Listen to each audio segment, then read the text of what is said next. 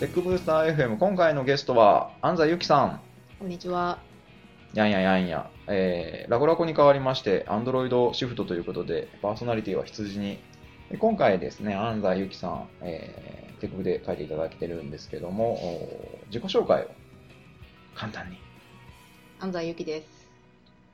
アンドロイドアプリを作る会社の社長をしてます。社長さんだあと、執筆したり、執筆最そう近ですね単書出してないですね。 あそうなんですかでも単調だとほらレイアウト三部作みたいな ありますね。ものがあったりとか割とたくさん書いてるイメージだったんですがここ最近はお仕事忙しいとかですかお仕事忙しいし、まあ単調は辛いですね。わかるー。ここね、一人の孤独な戦いみたいな、協調、協調はね、楽しいですよね。協調はで、プロジェクトチックなところがあるので、うん、気持ちも上がるし、書こうな、迷惑かけてはいけないなっていう気もするし。い本当かや、本当ですよ。完全に上滑りした本当ですよでしたけどもね。そうか、本格以外だと講演とかもよくやってますよね。言ってますね。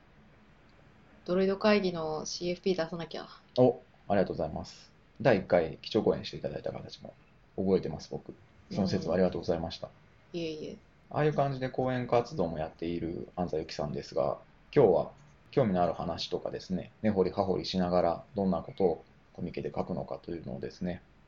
深掘りしていきたいなと思います。はい興味の話、アンドロイドまだ好きですか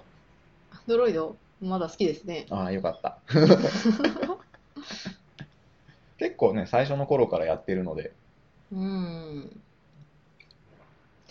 アンドロイドやめて iOS 書こうかなっていう気にはならないですね。ああ、ならないですね、わかります。う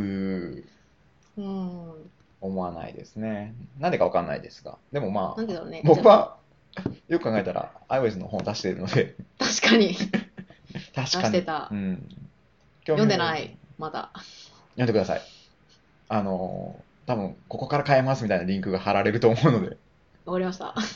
そうか Android だとおー今どんなところやってるんですかとか興味があるとこ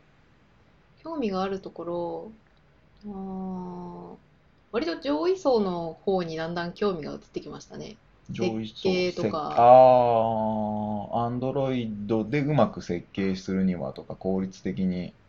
そう。コードを書くみたいな、効率的に、うん、まあそう。うん、どういうことどういうこと深掘りしていきたいもうちょっえ、と知そりのた前いに今回のやつの話しなくていいの今回のやつの話だけしちゃう今回何書くんですか今回、今回はなんかフォーカス周りを書こうかなと思って、フォーカスって、えーっと、ビューのフォーカス。ビューのフォーカス、周りが色が変わって明るく見えたりする、あれ。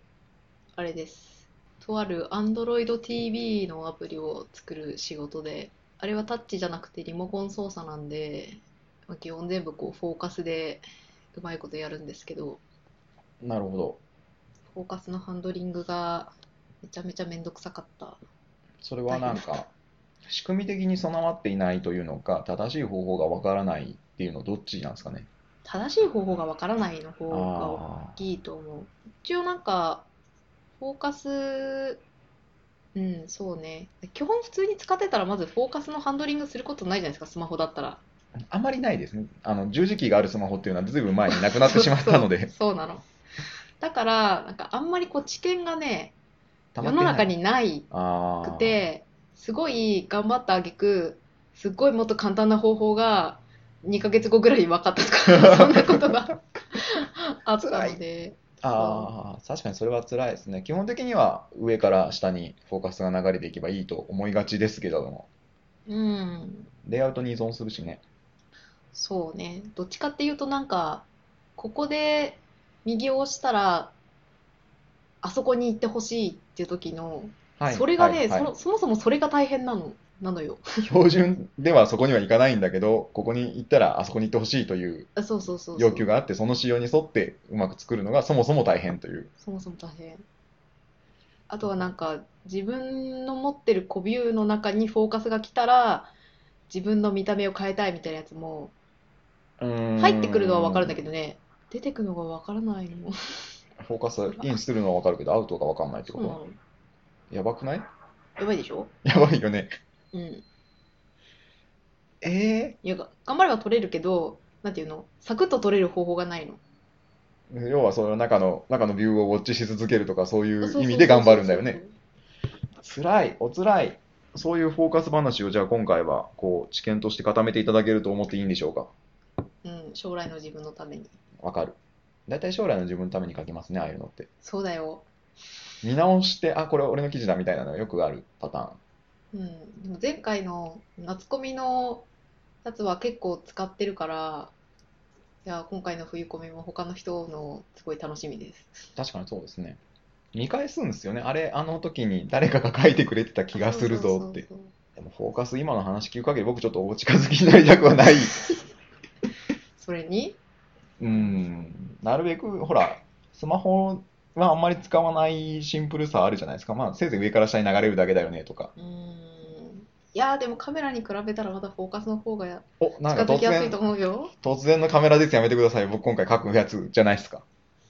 いやだからもう羊の羊の知見がたまるのをそうねと、てもお互い楽にしみたにしめて上げて、あの、シェアしていきたいとそう。そうそう アンドロイドのフォーカス、まあ、ビュー周りの方がメインだと思うんですけど、そこ以外に何かこう、今、興味がある、まあ、設計の話はアフターショーでやるとして、うん。他には、あー前回の夏コミにもあったけど、デザインサポートライブラリーは、割と、あの、うんちゃんと使い方まとまっててよかったと思う。そうですね、デザインサポートライブラリ今回、きっとでも冬コミまでには、ボトムシートとか出てくるんちゃうー、のなんかアップデートされたんでしょあれまだか23.1.1なので、コンマ1だよ、上がったああ、の。そうか。多分不具合だけじゃないうかーな。ん。ただまあ足りない機能っていうか欲しいなという機能はたくさんあるよね。まだ入ってないやつでも。そのファブでもミニみたいなやつが入ってなかったりするじゃないですか、あれは。うん。だいぶマテリアルデザイン使い慣れてきましたかうん。だいぶ、最近ね、わかってあきたの、アンドロイドスタジオもファブがいきなりあれねブ。ランクアクティビティに入るという技が、あれ本当なんか書籍の著者泣かせだよね。そうね、あの、入門書書いてる人特にね、そ辛い思いをする。う。なんか最近だと昔だとほら Android 最新版対応みたいな感じだったけど今ってもしかして最新版の Android スタジオ対応の方が重要なんじゃないかなっていう気がしてきた。ああ、それ、アンドロイドのバージョンとかよりも、入り口としてアンドロイドスタジオしかないんだから、そっちの方をちゃんと面倒見た方がいいんじゃないかと。いやだってなんかね本の通りにやってるけど同じようにならない とかなんか本に書いてある項目がないとかまあ、あるあるすぎて笑っちゃったけど さ。実際、あるよね。初心者には辛いよねそこ。うーん。だって今もなんか初心者でさ出てくるような項目って、Android のバージョン上がっても影響ないじゃないほとんど。コンポーネント単位で言うと確かに、まあ、便利になるとかはあるけど、逆に難しくなる方が増えてるじゃないですか、今。うん。カメラからカメラ2になった途端にうんうん爆裂に API が増えたとかうさ、ん、リサイクラービューが出てきて便利になったけども、簡単かと言われればそうではない。まあでも、うんが、単純なことでやるんだったらリストビュー相変わらず使えばいいと思うから。そうそうっていう話がね、メインなので、やっぱこう、Android Studio のバージョンアップが一番鬼門みたいな。うんああとね、パーミッション。あれねつい先ほあのねどそ僕も引っかかって、辛い思いをしたので記事にしたんですけども。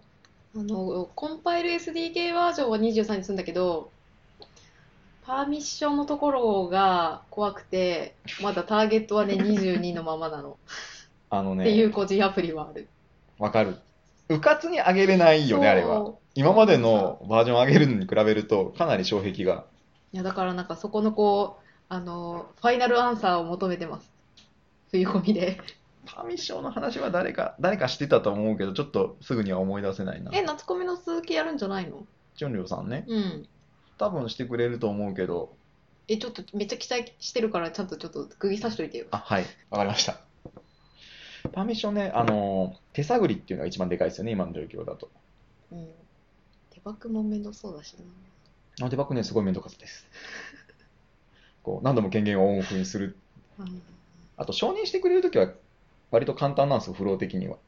うん。承認ボタンを押せばそのまま権限与えられて終わりなので。拒否られた時にもうそ一うそうそう回ダイアログを出したりとか、こう、二度と表示しないが押されたらどうする とか、嫌じゃないですか。やっぱり二度と表示しないって言われてまた表示されると、うんお前それは何だったんだみたいな。そこシステムがやってくれないんだ。システムがやってくれるんですけど、まあ、結果だけ通知されるんですよね。あの、拒否されましたみたいうんうんうな。ん権限ないですっていうう。んないですだけを見てもう一度、こう、ダイアログを出したりとか。あー、なるほど。セッティングスに行って本当はカメラとかだったら権限ないと困るので、うんセッティングスに誘導しないといけないとか、うんうんうんいろいろ事情がパーミッションごとにある。こまあね、連絡帳ぐらいなら諦めれるじゃないですか。う、うんまあ、なくてもこのアプリは動くんで大丈夫ですぐらいの。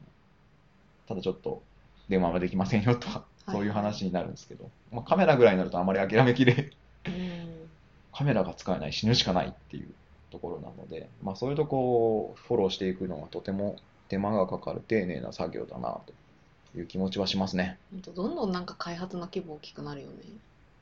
なってきている。でも、でもそれはプラットフォームが望んだことなのではという、うできること増えないと成長してるようには見えないよねっていうか、